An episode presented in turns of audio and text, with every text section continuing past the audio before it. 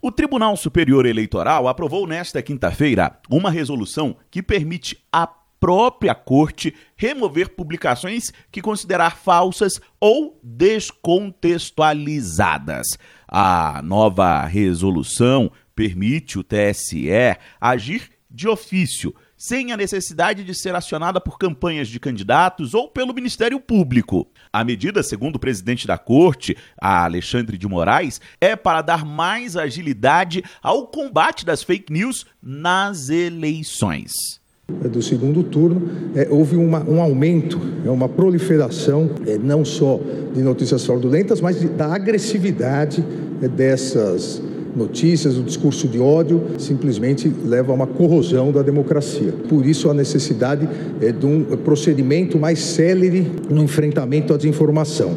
Pelas novas regras, o TSE poderá determinar que os sites das fake news sejam retirados do ar em até duas horas.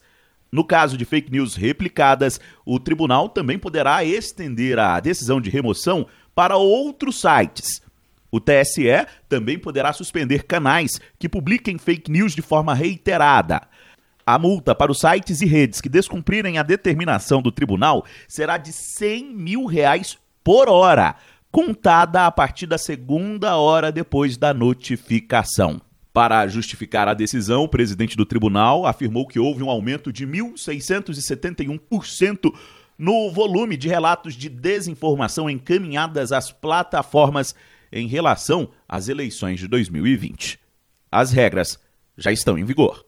Agência Rádio Web de Brasília, Yuri Hudson. Hello, it is Ryan, and we could all use an extra bright spot in our day, couldn't we? Just to make up for things like sitting in traffic, doing the dishes, counting your steps, you know, all the mundane stuff. That is why I'm such a big fan of Chumba Casino. Chumba Casino has all your favorite social casino style games that you can play for free anytime, anywhere with daily bonuses. That should brighten your day a little. Actually, a lot. So sign up now at chumbacasino.com. That's ChumbaCasino.com. No purchase necessary. VGW. Void were prohibited by law. See terms and conditions. 18 plus.